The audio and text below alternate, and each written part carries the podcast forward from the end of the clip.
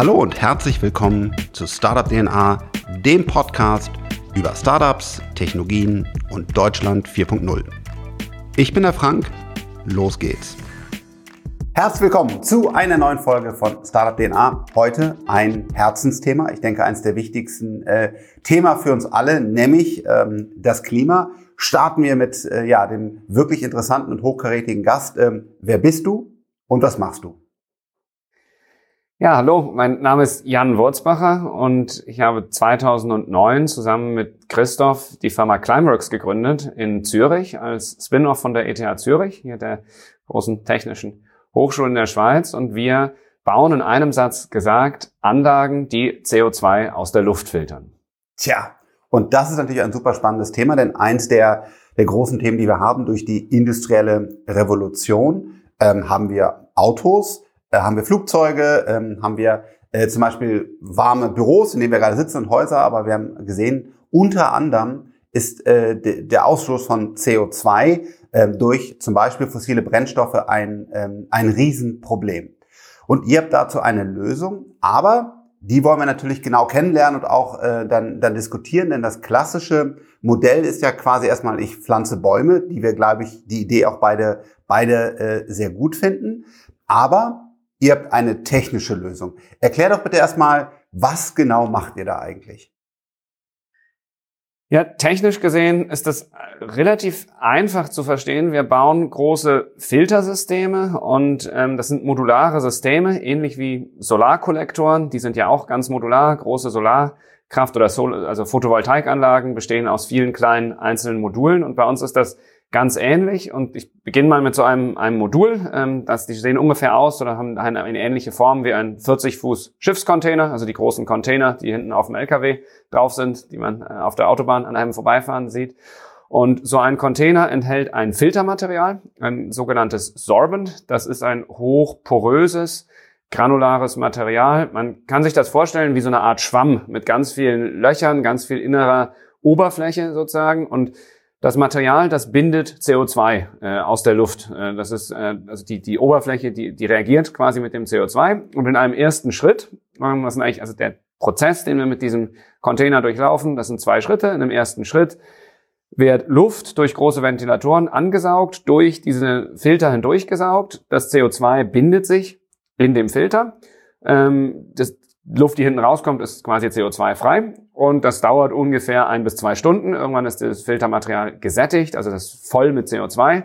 Dann schließe ich den Container, stelle die Ventilatoren aus und erwärme das Material wieder auf circa 100 Grad. Also ich brauche hauptsächlich relativ nieder, also Wärme bei relativ niedriger Temperatur.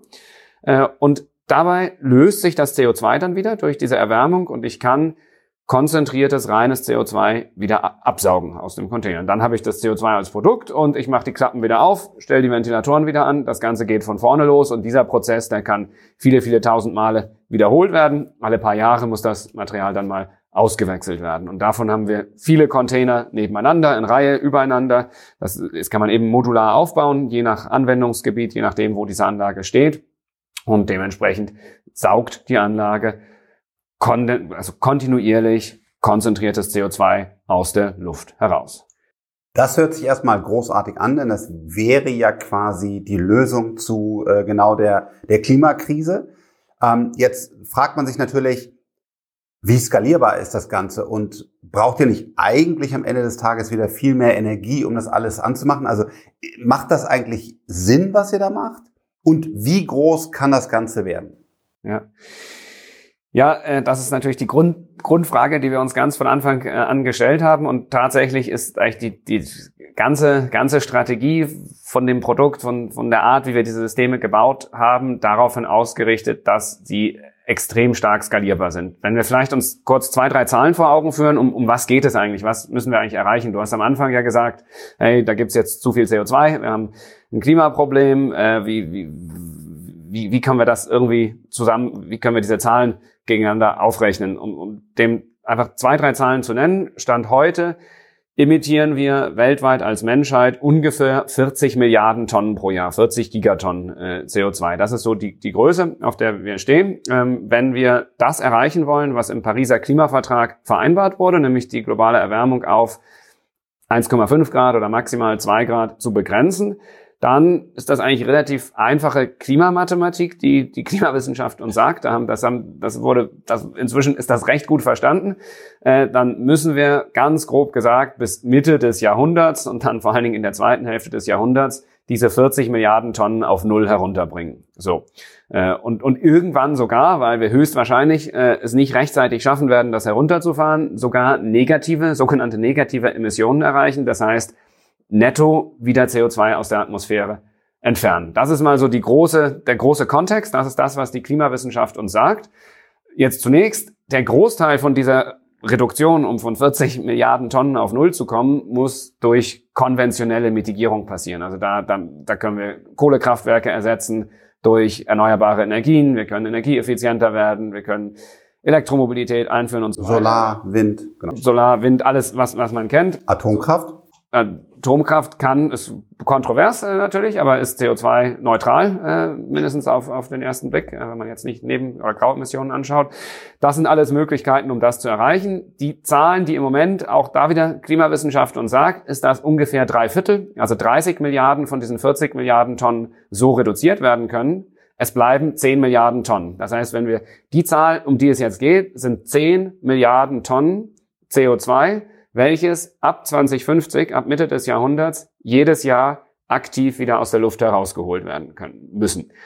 So, und um das zu tun, 10 Milliarden Tonnen pro Jahr aus der Luft rausholen, ganz vereinfacht gesagt, gibt's da zwei, zwei Arten von Lösungen, wie man das tun kann. Die erste Art, du hast es angesprochen, sind biologische Lösungen, sogenannte Nature-Based Solutions, ist da der, der Fachbegriff.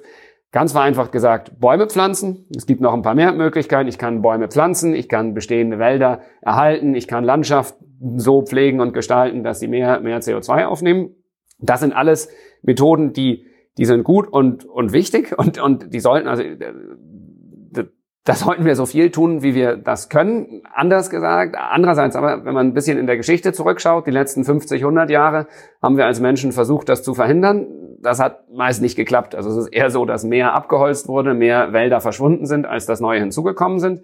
Von dem her ist es fraglich, ob man das überhaupt skalieren kann, insbesondere aufgrund der Fläche, die ich dafür brauchen wollte. Wenn ich, ganz plump gesagt, 10 Milliarden Tonnen aus der Luft holen möchte, jedes Jahr, indem ich Bäume pflanze, dann brauche ich Flächen von der Größe ein, zwei, dreimal Europa, je nachdem, welche Bäume ich verwende, die ich neu mit, mit Wäldern bepflanzen müsste. Das ist ziemlich unwahrscheinlich, dass uns das in den nächsten 30 Jahren gelingen wird. Um da nochmal die Zahlen gerade zu ich glaube, das ist auch wirklich für mich immer das Spannende.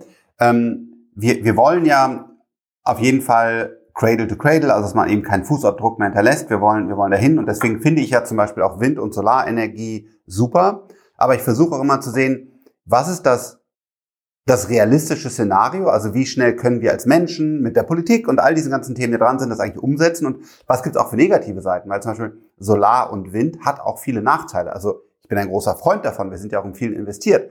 Aber zum Beispiel das Recycling von, von Windblättern ist eine Herausforderung. Ich sage nicht, dass wir es nicht lösen können. Oder auch, wie viel Beton eigentlich unter jedem Windrad ist. Oder wie können wir Solar dann wirklich wieder recyceln und so weiter. Trotzdem müssen wir da Gas geben. Für mich ist aber auch nochmal wichtig, realistisch zu sagen, weil das ist natürlich der Urinstinkt und finden wir auch alle gut, pflanzt doch bitte einfach Bäume. Das ist, das ist gut für die Umwelt, da können auch noch Vögel drin leben, da kommen wir her, das ist unsere Natur. Und gerade hast du aber gesagt, das geht gar nicht, wenn man sich das mal hochrechnet. Und führ uns da doch bitte nochmal durch, um wirklich mal die Effizienz und, und, und wie realistisch ist das, dass wir das mit Bäumen einfach erreichen. Hm. Ja, nein, genau, genau wie du sagst. Also ich kann das voll unterstützen. Wir sollten, also meine Hoffnung ist, dass wir von diesen 10 Milliarden Tonnen, die wir wieder entfernen müssen, einen, einen signifikanten Teil durch Bäume und ähnliche biologische Methoden schaffen können. Aber eben, es geht darum, Flächen von der Größe Europas neu zu bewalden und neu, neu aufzuforsten. Und das ist, wenn man schaut, vor allen Dingen, dass sich diese Flächen zu einem großen Teil, also diejenige, wo ich etwas pflanzen kann, brauchen werde, um immer mehr und mehr Menschen auf dieser Welt zu ernähren. ist das eigentlich fast, also es ist fast ausgeschlossen, dass wir das in der Geschwindigkeit erreichen können, wie wir wollen. Abgesehen von dem ganzen politischen Themen, die es da drumherum gibt, also es politisch durchzusetzen in allen möglichen Ländern dieser Welt, Bäume anzupflanzen, ist, ist ein hochkomplexes Thema. Und deswegen auf der anderen Seite, und ich komme dann gleich noch zu dem Thema, was, was sind eigentlich Nebenemissionen, das ist ganz wichtig auch in Bezug auf, auf unsere Technologie.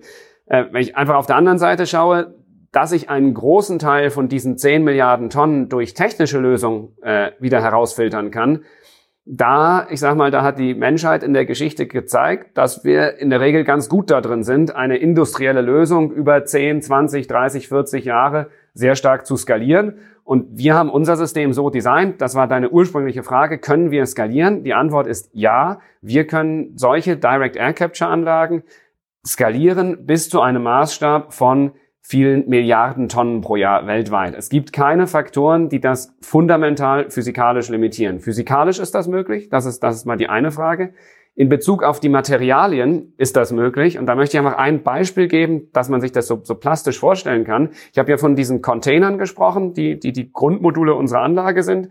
Nehmen wir mal an, wir wollten, ich nehme mal einen kleinen Wert, nehmen wir an, wir wollten nur ein Prozent der globalen Emissionen, also ein Prozent von diesen 40 Milliarden Tonnen aus der Luft holen durch Climeworks-Anlagen, dann müssten wir circa 750.000 solcher Container aufstellen.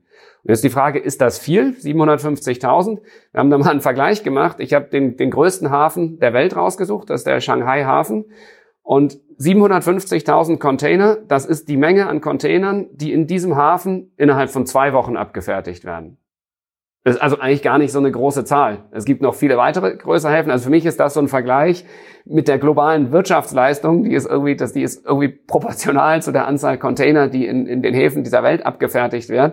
Und es ist eigentlich eine kleine Zahl im Vergleich zu dem, was was unsere Welt heute produziert an Industriegütern, an Anlagen und so weiter. Man kann das natürlich viel genauer durchrechnen. Das haben wir auch gemacht. Wir haben mit der RWT Aachen, mit der Technischen Uni in Aachen zusammen eine Studie gemacht, ein sogenanntes Lifecycle äh, Assessment. Wir haben geschaut, wie viele Materialien, wie viel Stahl, Beton, Kunststoff, Kupfer, Kabel und so weiter und so fort bräuchte man, um unsere Technologie zu skalieren auf einen klimarelevanten Maßstab. Und die Antwort ist in allen Kategorien, es ist ein kleiner Teil, es ist, es ist ein signifikanter Aufwand, also man, das, das das kommt auch nicht umsonst, aber wir brauchen überall kleine Bruchteile von den weltweit produzierten Mengen an den Materialien, die wir brauchen. Das ist, das ist ganz wichtig, um das so in Kontext zu setzen. Deswegen ja, es ist skalierbar auf den Maßstab von Milliarden Tonnen und damit klimarelevant. Lass uns doch mal das Beispiel von, von, von dir jetzt ranziehen. Du hast ja gerade gesagt, ähm, wenn wir, wenn wir noch diese 10 ähm, Gigatonnen, die da übrig bleiben,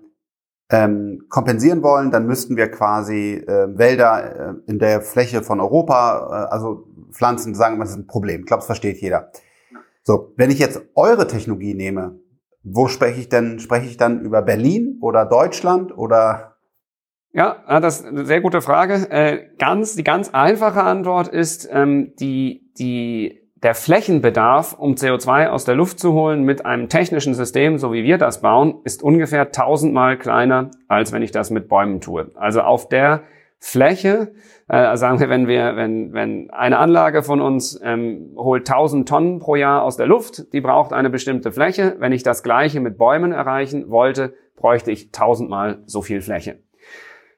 Das ist, das ist massiv. Das heißt, äh, ich habe quasi tausendmal weniger Fläche. Äh, ich brauche immer noch natürlich brauche ich Fläche, wenn ich dann vor so einer Anlage stehe, die eine Million Tonnen pro Jahr aus der Luft holt, die ist weiterhin groß. Aber das muss man alles in Relation setzen. Wenn ich heute am Braunkohletagebau äh, stehe und schaue, wie viel Fläche wird dort zerstört und vernichtet, um Kohle aus dem Boden zu holen, dann ist das auch eine Riesenfläche. Also in, in dem Verhältnis ist es dann wieder wenig. Das ist also der Faktor 1000, der ist relativ eindrücklich, finde ich. Ja. Und jetzt ja die Frage, der dort wird ja Luft ähm, durchgeblasen, also es gibt, äh, gibt gewisse mechanische, physikalische Vorgänge, die auch wieder Energie brauchen. Ähm, wie, wie ist da eure Idee zu sagen, da können wir auf der gleichen Fläche dann auch mit Solar und Wind das vollautomatisch quasi so ein, so ein äh, komplettes Cycle-System aufbauen? Oder, oder was ist da eure Antwort darauf? Also eine sehr gute Frage und zwar tatsächlich, wenn man über die CO2-Abscheidung aus der Luft spricht, äh, ist äh, Energie wahrscheinlich äh, das, ähm, wo, wo es am meisten, wo man am meisten mit ausbauen muss. also es gibt eigentlich zwei, zwei große zusätzliche Ressourcen, die wir brauchen. Also wir brauchen drei. Wir brauchen die ganzen Materialien, um unsere Anlagen zu bauen. Darüber haben wir gesprochen. Das ist wenig im Verhältnis zu den Materialien, die weltweit produziert werden. Da können wir einen Haken dran machen. Wir brauchen, wenn wir das CO2 auch dauerhaft entfernen wollen, darüber haben wir noch nicht gesprochen, da kommen wir vielleicht gleich noch drauf, wir speichern das CO2 dann ja unterirdisch ein, sodass es wirklich Millionen Jahre äh, gelagert ist. Das tun wir in Island im Moment, da wird das CO2 versteinert, können wir gleich noch äh, mehr dazu sagen. Ähm, das heißt, wir brauchen Speicherplatz. Das gibt es auch genug äh, weltweit. Es gibt tausendmal mehr Speicherplatz, als man brauchen würde. Das ist, das ist nicht der Flaschenhals. Und wir brauchen Energie. Und man braucht, das ist äh, nicht, nicht zu verleihen, man braucht auch für große Mengen CO2, braucht man auch relativ große Mengen Energie. Das macht nur Sinn, wenn man erneuerbare Energie verwendet. Das heißt, korrekt, wie du gesagt hast, wir würden äh, Solarenergie, Windenergie, Geothermie äh, ist eine spannende Energieform, weil sie eben Wärme und Strom gleichzeitig erzeugt ist gegebenenfalls nicht bis zu Milliarden Tonnen skalierbar, aber für die ersten äh, Millionen Tonnen oder auch zig Millionen Tonnen ist es Geothermie eine sehr gute Energieform. Ähm, man kann auch darüber nachdenken, das zu kombinieren mit Biomassekraftwerken. Äh, Dann hat man aber wieder den, den Flächenbedarf. Also das ist, wird auch nicht unendlich skalierbar sein. Aber im Wesentlichen alle Arten erneuerbarer Energieform äh, sind möglich. Diese brauchen auch Fläche. Die brauchen, es kommt ein bisschen darauf an, äh, braucht man, also man kann die gleiche Fläche, wo eine, eine Direct Air Capture Anlage steht, ja auch nutzen, um dort Solarpaneele anzulagern. Je nachdem braucht man dann auch noch mehr Fläche, was vielleicht aber wichtig ist. Wir haben das mal so grob, grob abgeschätzt, wenn wir jetzt 2030, 2040, 2050 vorausdenken, was prognostiziert wird, wie die erneuerbare Energieproduktion weltweit ausgebaut wird.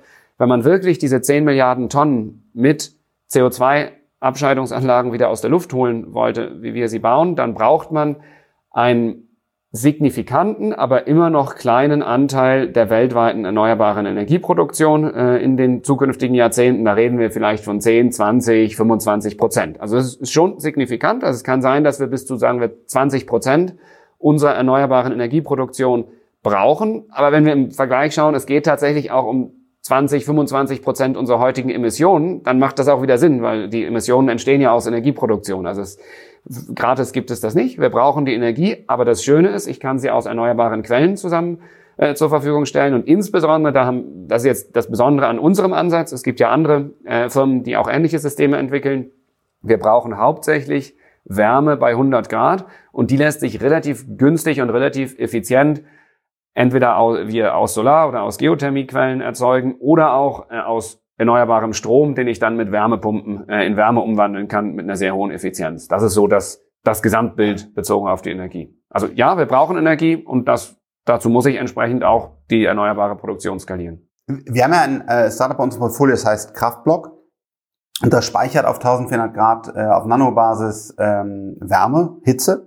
Und es ist auch unfassbar, wie viel Abwärme einfach heute hochgeschossen wird von der Produktion, von den, von den ganzen Produktionslinien, die wir haben. Die werden ja auch nicht alle abgestellt werden können, weil wir brauchen ja nun mal Stahl und Autos und, und Häuser und so weiter. Ähm, da hat man auch noch sehr viel Potenzial, ähm, dass wir dann zum Beispiel mit Kraftblock diese Wärme speichern und dann halt in Containern auch zu euch rüberfahren. By the way, gute Idee einer Kooperation. Aber ähm, das heißt, wir werden eine Menge, ähm, eine Menge Wege auch noch finden. Und ähm, wenn ich es richtig verstehe, das CO2 verteilt sich ja weltweit relativ gut und, und gleichmäßig. Das heißt, ihr müsst gar nicht an einem Kohlekraftwerk, das es dann hoffentlich gar nicht mehr gibt, ähm, stehen, sondern im Grunde genommen könnt ihr quasi, könntet ihr auch an drei, vier Stellen der Welt, wo es dann zum Beispiel ähm, gute Windenergie gibt oder Thermalenergie oder andere Dinge, das aufbauen und dann für die Welt das CO2 rausholen. Oder habe ich das falsch verstanden? Also genau auf den Punkt getroffen. Das ist genau der große Vorteil, wenn ich das CO2 aus der Luft fange. Ähm, ich bin im Prinzip unabhängig von dem Ort, wo ich meine Anlage aufstelle. Also ich bin nicht ganz unabhängig, weil ich brauche die Speicherstätte, ich brauche die Energie, aber ich habe einen zusätzlichen Freiheitsgrad. Das CO2 in der Atmosphäre wird wahnsinnig schnell vermischt. Was heute ein Auto in Australien emittiert, ist zwei, drei Wochen später durch die Winde in der Atmosphäre irgendwo in Nordamerika. Also die Atmosphäre, die ist schnell durchrührt, sage ich immer. Man kann sich vorstellen, da oben der, der Jetstream, oder? Der geht mit einigen 100 kmh da, äh, windet er da rum und, und dementsprechend ist es von der CO2-Quelle her völlig egal, wo ich weltweit stehe. Es gibt auch kaum Unterschiede in der weltweiten Konzentration. Ähm, und dementsprechend kann man sich, genau wie du sagst, dort hinstellen mit den Anlagen, wo die anderen Randbedingungen am besten sind, wo ich, wo ich günstige erneuerbare Energie habe und idealerweise eine Speicherstelle gerade am gleichen Ort. Ähnlich wie natürlich ähm, das auch ein heiß diskutiertes Thema und auch zu Recht äh, Bitcoin-Miner. Braucht man die überhaupt? Also ähm, das wird jetzt eine zu lange Diskussion, aber die gehen jetzt auch glücklicherweise ja genau dahin, wie in El Salvador zum Beispiel, ähm, wo man das dann direkt auch die Energiequellen hat, die, die heute eben nicht äh, so abgenutzt werden, äh, die natürlichen. Und da könntet ihr dann auch ähnliche Stellen finden. Verstanden. Jetzt sagst du, ihr habt heute ein Projekt laufen und dort generiert ihr was genau und wo lagert ihr dann das CO2? Ja. Ja, genau. Wir haben äh, in Island im September äh, diesen Jahres, ähm, September 2021, haben wir die weltweit erste kommerzielle Direct Air Capture and Storage Anlage gebaut. Also dort steht eine Climeworks Anlage, die holt im Jahr, sie hat eine nominale Kapazität von 4000 Tonnen CO2, die pro Jahr aus der Luft gefangen werden können. Und die übergeben wir dort an unsere isländischen Partner. Das ist die Firma Carbfix. Das ist eine Tochter von der, von dem äh, Reykjavik Energy. Das ist da der örtliche Energieversorger. Die betreiben auch äh, Geothermiekraftwerke, unter anderem dort in Island. Und die haben über die letzten 15 Jahre ein Verfahren entwickelt, wie das CO2 in die dort sehr fast überall vorliegenden Basaltgesteinsschichten äh, eingelagert werden. Basaltgestein für äh, ich weiß nicht, ob du mal in Island warst, das ist das schwarze, poröse Gestein, das liegt dort überall rum, ist eigentlich Vulkangestein, äh, vulkanischen Ursprungs, sehr porös. Dort wird das CO2 eingespiesen und verbindet sich mit dem Gestein in sehr kurzer Zeit, nämlich in zwei Jahren. Also wenn ich dort das CO2 in die unterirdischen Gesteinsschichten pumpe, einige hundert Meter tief, wird innerhalb von zwei Jahren aus dem ähm, aus dem, aus dem CO2 und dem Stein werden Carbonate. Man sieht das richtig, wenn man so Bohrkerne anschaut, dann hat man das schwarze Gestein und überall in den Poren sieht man so kleine weiße, weiße Ablagerungen. Das ist im Prinzip Kalkgestein, was sich dort bildet. Und da, das, damit ist das CO2 wirklich dauerhaft und sicher dort unten gelagert. Das kommt in den nächsten 10 Millionen Jahren nicht mehr da unten raus. Und auch nicht schädlich, weil es einfach, also es wird nicht schädlich. Also es ist wirklich, es ist Kalkgestein, wie es das in, in Millionen Tonnen weltweit gibt. Ähm, und und das Wichtige ist, das ist jetzt auch nicht irgendwas ganz Spezielles, was nur da oben in Island funktioniert. Das ist einfach, wir haben uns dort jetzt äh, aufgestellt mit unserer Anlage, weil dort das Projekt bereits am Laufen war. Die, die Reservoirs unterirdisch waren erschlossen. Es gibt bereits die Bohrlöcher, wo das CO2 runtergepumpt wird. Sie äh, vermeiden dort auch noch Emissionen aus ihrem Geothermiekraftwerk, wo sie auch noch CO2 rausfiltern und, und den Boden pumpen, weil da teilweise CO2 mit aus dem Boden kommt. Und deswegen, das, das gibt es da alles schon. Ja, dieses Basaltgestein ist eins der häufigst vorkommenden Gesteinsschichten auf der, auf der Welt oder in der Erdkruste. Dementsprechend gibt es viele, viele Orte, wo man das so machen kann. Neben anderen Möglichkeiten, wie man CO2 auch noch speichern kann. Also da gibt's diverse Optionen. Und wenn man das Ganze dann zum Beispiel mit Fusionsenergie auch noch äh, verbindet, da gibt es natürlich auch wieder verschiedene Meinungen zu, da hatte ich auch gerade einen, einen Podcast zu, ähm, ob das kommt oder nicht. Wir, wir glauben daran, es gibt echt gute Teams, die daran arbeiten. Dann habe dann hab ich ja quasi auch eine Energiequelle, die auch ähm, CO2-neutral ist. Dann könnte ich eure Technologie verbinden und dann kann ich quasi einfach, einfach CO2 in, in Steinen speichern. Und ähm, damit wäre dann, natürlich müssen wir parallel, wie du auch gerade gesagt hast, äh, die ganze Sache reduzieren. Also wir können nicht einfach so weitermachen, dann äh, das also wäre einfach der total falsche Weg. Aber es wird immer was übrig bleiben und dafür brauchen wir dann halt Lösungen und Unternehmen wie eure zeigen Wege auf, wie wir, wie wir das eigentlich schaffen können. Ja? Ja, definitiv. Das, das ist so. Und das Wichtige ist eben wirklich, dass man also ich finde find immer wichtig, dass man, dass man das groß genug denkt oder dass man das auf dem Maßstab denkt, dass man mal anfängt, wo kommen wir her? Wir haben diese 40 Milliarden Tonnen, wir müssen diese, wir müssen diese Menge herausholen, genau wie du sagst. Der große Teil, der geht anders einfacher. Also man kann schon darüber nachdenken, auch alle unsere Emissionen mit Direct Air Capture Anlagen aus der Luft zu holen, aber das würde ich nie tun. Das wäre auch viel zu teuer. Das wird sich ökonomisch gar nicht lohnen. Also es ist ganz wichtig, dass es ist kein Grund, dadurch, dass es uns gibt, darf man nicht auf anderer Seite bequem werden und sagen, wir lassen die Kohlekraftwerke weiterlaufen. Das macht A, ökonomisch keinen Sinn, es macht ökologisch keinen Sinn, äh, das macht auch, es gibt, gibt keinen Grund, warum man das tun sollte. Das ist genau. Und parallel zum Beispiel auch unsere Ernährung umstellen. Ähm, ich selber esse ja auch sehr gerne Fleisch und Fisch, ähm, aber es ist einfach ähm, ökologisch gesehen nicht mehr nicht mehr tragbar, zumindest nicht an, an, an täglich, sondern vielleicht an einem Tag der Woche oder am besten gar nicht, wie auch immer, weil auch das einfach eine, eine riesen ein anderes Thema aber auch CO2, weil auch quasi Energie benötigt wird, um die Tiere ähm, zu bewirtschaften. Also ja, ich glaube, wir müssen an allen, an allen äh, äh, losgehen.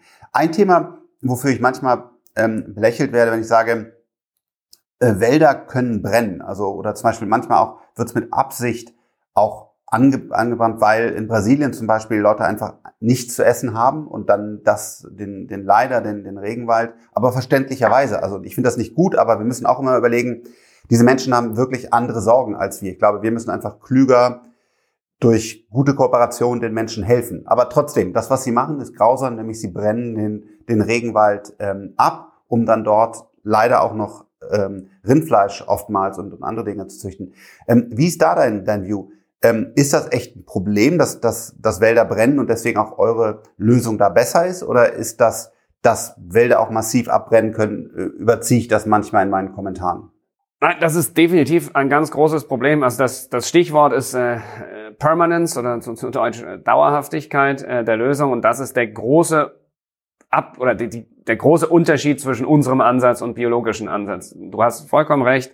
Wenn ich, wenn ich CO2 aus der Luft entferne durch, durch den Anbau von Bäumen, äh, dann muss man davon ausgehen, dass das nicht für die nächsten tausenden Jahre ist. Vielleicht, wenn ich Glück habe, geht es für 100 oder 100 T-Jahre, aber irgendwann ist die Fläche dann auch, also irgendwann hört der Baum auch, auch auf zu wachsen, also irgendwann kommt man da in so ein Steady State rein, äh, sozusagen, und ähm, wir haben einfach das Risiko, dass, dass es viel einfacher passieren kann, wenn es mehr Dürren gibt, wenn es Waldbrände gibt, dass das CO2 einfach ad hoc wieder direkt in die Atmosphäre geht. Das muss man so sehen. Es ist nicht für Millionen Jahre sicher eingelagert. Und das ist der Grund, warum jetzt unsere Kunden äh, auf uns zukommen, auch wenn eine Tonne CO2-Entfernung bei uns heute deutlich teurer ist, als wenn man das über, über Aufforstungszertifikate oder Projekte machen würde. Also, super Beispiel, das ist wirklich, also wenn ich zurückschaue, so bei uns seit 2019 steigt das Interesse wirklich exponentiell. Also was wir in den letzten zwei Jahren für ein Interesse wahrnehmen am Markt, das waren ursprünglich einige Pioniere, das waren gerade nordamerikanische äh, Companies, Stripe, Shopify. Jetzt der, unser berühmtester Kunde auf, auf großem Maßstab ist Microsoft.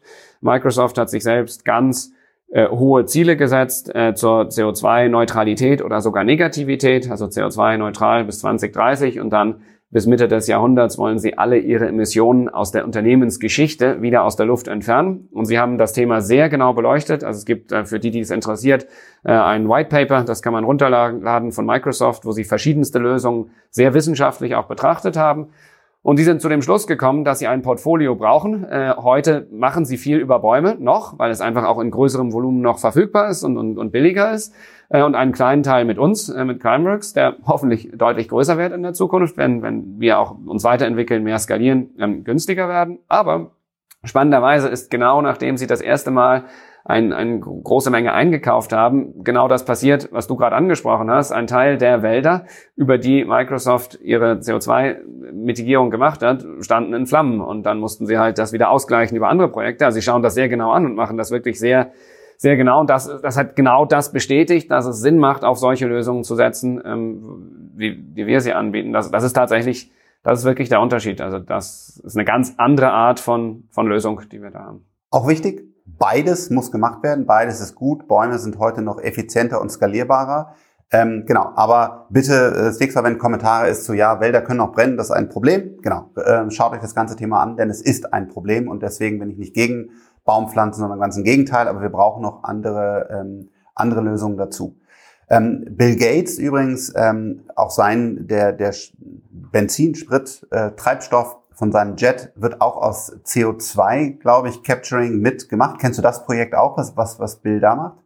Ja, da gibt's äh, diverse Projekte. Also das ist eigentlich der zweite große Anwendungsbereich, wenn du so willst, von CO2, was aus der Luft äh, gefangen wird, nämlich daraus wieder Treibstoffe, erneuerbare Treibstoffe herzustellen. Da passiert sehr viel in dem Bereich. Wir sind da auch aktiv ja, an der einen oder anderen Stelle. Wir sind Teil von einem Joint Venture in Norwegen zum Beispiel, wo so eine Fabrik gebaut werden soll, die aus CO2 aus der Luft und erneuerbarem Strom wieder erneuerbare und dann CO2-neutrale Kraftstoffe, zum Beispiel Flugbenzin, äh, Kerosin herstellen. Ähm, das ist sehr spannend. Ich glaube, dass da auch äh, viel passieren wird in dem Bereich. Es ist noch etwas komplexer, weil da haben wir nicht nur die CO2-Abscheidung, da haben wir auch die Treibstoffsynthese, Elektrolyse, Raffinerie, Transport von Treibstoffen. Deswegen sind diese Projekte in der Regel noch größer, voluminöser, brauchen mehr Vorlaufzeit. Äh, und wir haben, für uns ist jetzt im Moment der Business Case äh, spannender, dass wir wirklich einfach eine Climeworks-Anlage neben ein, äh, ein Bohrloch sozusagen stellen, wo das CO2 unten eingelagert wird. Das ist, das geht einfach, lässt sich viel schneller jetzt umsetzen äh, und, und skalieren, aber in, in dem Bereich glaube ich, wird viel passieren. Wichtig ist, das ist eine CO2-neutrale Lösung. Also da reden wir über Treibstoffe. Die werden hergestellt aus CO2 aus der Luft. Dann werden sie verbrannt im Flugzeug, im Schiff, wo auch immer. Äh, Im Auto nimmt man lieber ein Elektroauto, mindestens auf Kurzdistanz, aber äh, in, in anderen Fällen geht das nicht so einfach. Und bei der Verbrennung geht das CO2 wieder in die Luft. Dann fange ich es wieder ein, erzeuge wieder Treibstoff. Ich führe also den, das CO2 im Kreis. Kreislaufwirtschaft. Es hilft, fossile Treibstoffe zu ersetzen. Dafür ist es gut. Aber es kann uns nicht helfen bei diesen 10 Milliarden Tonnen, die wir noch zusätzlich wieder aus der Luft herausholen wollen. Es ist keine CO2-negative Lösung. Deswegen sind eigentlich wirklich zwei komplementäre Anwendungen.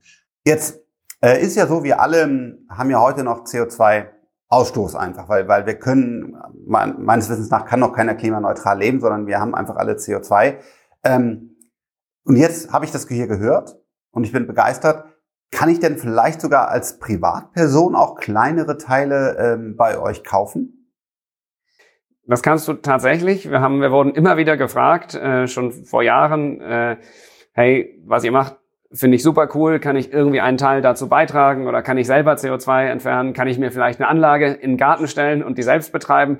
So, so weit sind wir leider noch nicht. So klein äh, runterskalieren können, können wir das noch nicht. Vielleicht kommt das in der Zukunft. Aber wir haben tatsächlich seit 2019 die Möglichkeit geschaffen, dass Privatpersonen auch in ihrem Namen uns beauftragen können, CO2 für sie aus der Luft rauszuholen. Wir haben seit Mitte 2019 einen, einen Webshop auf äh, climeworks.com und man kann dort äh, Abos, also so Subscriptions lösen äh, für einen gewissen Betrag CO2, der jeden Monat aus der Luft äh, gefiltert wird. Also man kann das quasi bestellen und unsere Anlagen arbeiten dann diese Bestellung in den Folgejahren ab. Ähm, und das ist tatsächlich extrem gut angekommen. Wir haben inzwischen mehr als äh, 10.000 Menschen, die da diese, diese Services äh, bezogen haben. Das ist sogar ganz, wir machen das ganz transparent. Da gibt es einen Counter auf unserer Webseite, äh, um so ein bisschen zu motivieren, dass mehr mitmachen. Und was für uns äh, ganz, ganz spannend ist, ähm, das ist, oder was, was ich immer erzähle, dass einmal ist das eine Möglichkeit, wie ich als Privatperson eine gewisse Menge CO2 über so ein sehr solides Verfahren äh, aus der Luft entfernen kann. Und da kann ich rechnen, wie viel, wie viel emittiere ich denn? Wahrscheinlich möchte ich, kann ich nicht meine ganzen Emissionen rausholen, vielleicht nur einen kleinen Teil.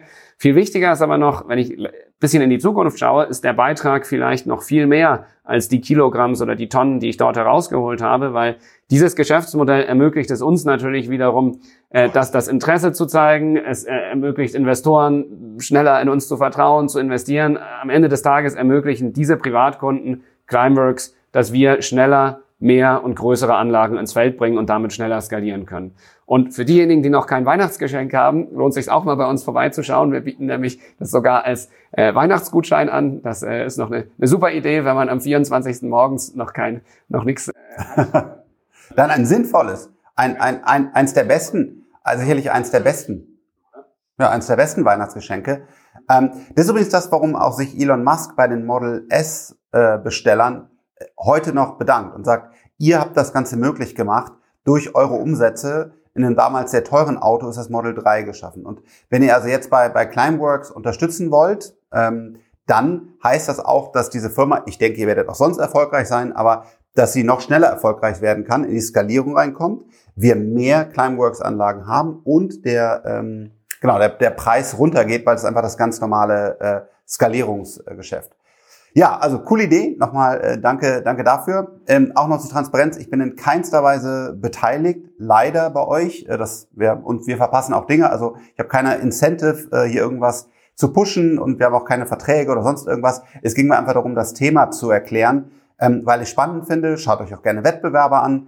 Ähm, ich glaube, wir brauchen technische äh, Lösungen. Natürlich müssen wir auch alles reduzieren und wir müssen auch unser Leben verändern, aber es gibt Lösungen. Wir sollten diese voranbringen, ähm, auch mutig voranbringen und nicht dann, was mir oftmals entgegenkommt, was für ein Blödsinn, Fusionsenergie, Atomkraft 4.0, irgendwie CO2 zu capturen über Maschinen, lass uns doch nur mit Bäumen arbeiten. Wir brauchen eine, eine sehr saubere Analytik, um wirklich zu verstehen, was passiert end-to-end.